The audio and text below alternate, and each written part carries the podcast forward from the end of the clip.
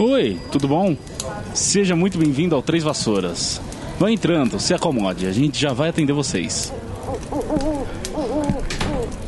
Rosmerta, por favor, separa lá mais cadeira. Sim, sim, é chegou mais gente do Clube do Livro.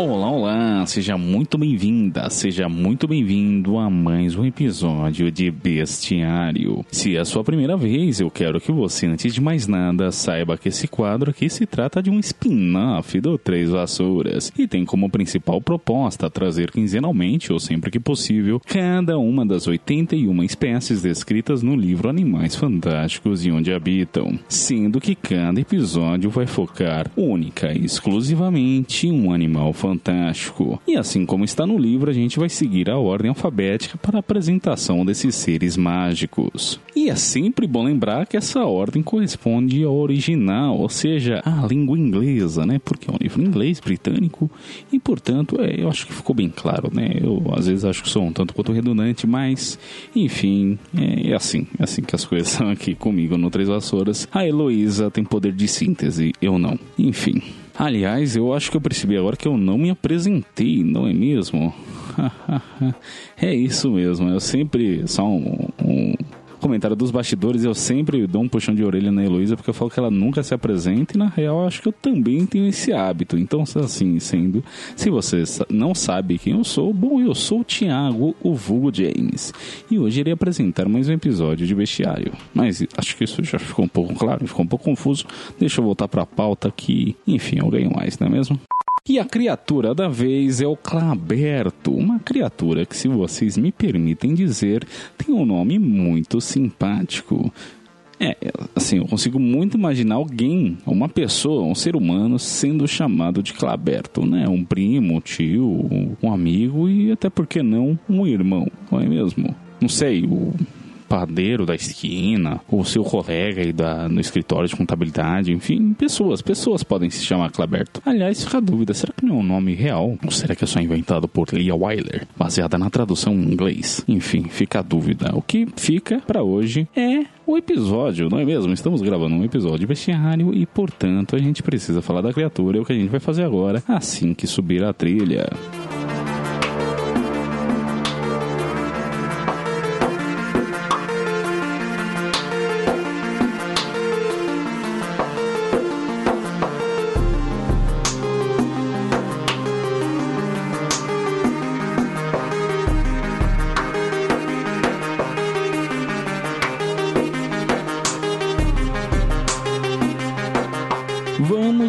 Então, antes de mais nada, para a classificação do Ministério da Magia para o Claberto, que no caso é de 2 X-Men de periculosidade, ou seja, uma criatura bastante amigável, não é mesmo? Bom, eu pelo menos tive essa impressão, quer dizer, olhando para a classificação do Ministério da Magia, porque quando eu comecei a ler o verbete em si, eu já fui mudando um pouco de ideia, assim, tive uma reação tanto quanto adversa para com o nosso colega fantástico aqui e isso por conta de, da descrição que está no livro. Eu vou aproveitar então esse momento aqui para ler, para ver se vocês compartilham na minha opinião. O Clabert, Claberto, é uma criatura arbórea que lembra uma cruza de mico com um sapo. Sua pele lisa e sem pelos é malhada de verde, as mãos e os pés são palmados e os braços e pernas longos e flexíveis, o que permite ao bicho se balançar de um galho para outro com a agilidade de um orangotango. Sua cabeça tem pequenos chifres e uma boca larga, que parece estar rindo, cheia de dentes afiados como uma navalha. Sua característica mais marcante é uma enorme pústula no meio da testa que fica vermelha e faísca quando o bicho percebe um perigo. É, gente, eu não sei vocês, mas tendo essa primeira leitura, me deu a impressão de ser uma criatura um tanto quanto assustadora, ainda mais se está de noite, no nevoeiro, sabe? Aquele clima de Silent Hill, você está de boi do nada, se depara com um bicho desse, bom, talvez, não sei vocês, mas eu acho que com certeza eu teria um ataque cardíaco, né? Mas eu fiquei um tanto encucado pensando assim, nossa, mas pela descrição parece ser muito mais hostil do que é, tá a classificação do Ministério da Magia. Deixa eu ver no Google Imagens qual é a do Claberto, né? E aí fui lá, entrei no Google Imagens, escrevi Claberto, obviamente, e me apareceu é, várias imagens, tanto fanarts como umas coisas mais profissionais tal. Se não me engano, ele até aparece em algum filme de Animais Fantásticos, mas como eu não assisti, não posso é, dizer com convicção. O que eu posso dizer com convicção é que eu achei o Claberto bastante amigável, né? Pelas imagens que eu vi e até um tanto quanto fofo. Né? Assim, nossa, que criatura fofa, que criatura linda, meu Deus, cuticute, Itmalia. Mas, sim, é fofinho, é, ok, não é nada perto dessa descrição que a gente tem no livro. Mas, bom, o Newt também traz alguns comentários com relação à alimentação dos Clabertos. E, bom, o que ele tem para dizer sobre isso é que eles se alimentam de pequenos lagartos e aves. Sim, é só isso que ele tem para dizer com relação à alimentação. Novamente, a minha crítica aqui à brevidade dos excertos que a gente tem nos livros com relação aos animais. Mas, novamente, porque são 81 verbetes de 81 criaturas, né? Então, realmente, aquela vista mais macro, realmente ia ficar um tanto quanto tedioso, mas quando a gente faz essa análise mais individual, é um tanto quanto chato.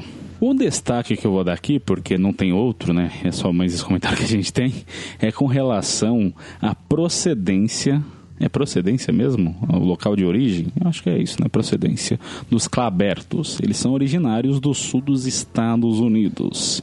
Eu imagino até que naqueles estados assim que são mais pantanosos, né? Porque eu imaginei o claberto no ambiente de, de pântano mesmo. Não sei, é bem a cara dele. Talvez seja uma ideia errônea minha, mas foi o que ficou na minha cabeça, né? E a parte interessante que eu quero dar destaque com relação a isso é que os bruxos americanos se aproveitavam dos clabertos para se comunicar entre si quando houvesse trouxas nas proximidades, ali naquela região, né? Eles usavam os clabertos para sinalizar entre si, tipo sinal de fumaça, só que em vez de fumaça eles usavam o brilho das pústulas que tem nas testas dos clabertos para indicar. Só que isso teve tanto quanto um efeito reverso, né? A Confederação Internacional de Bruxos teve até mesmo que abdicar essa prática porque os trouxas estavam sendo atraídos pelo brilho das pústulas, né? Então, em vez de, tipo, os bruxos se prevenirem da presença de trouxas, eles estavam atraindo. E aí aí o comentário que o Newt traz, né, que ele fala que ele teoriza é que os trouxas ficavam curiosos para saber por que, que tinha árvore de Natal no meio do mato em junho. Eu achei isso bastante curioso, bastante engraçado, que é bem típico do humor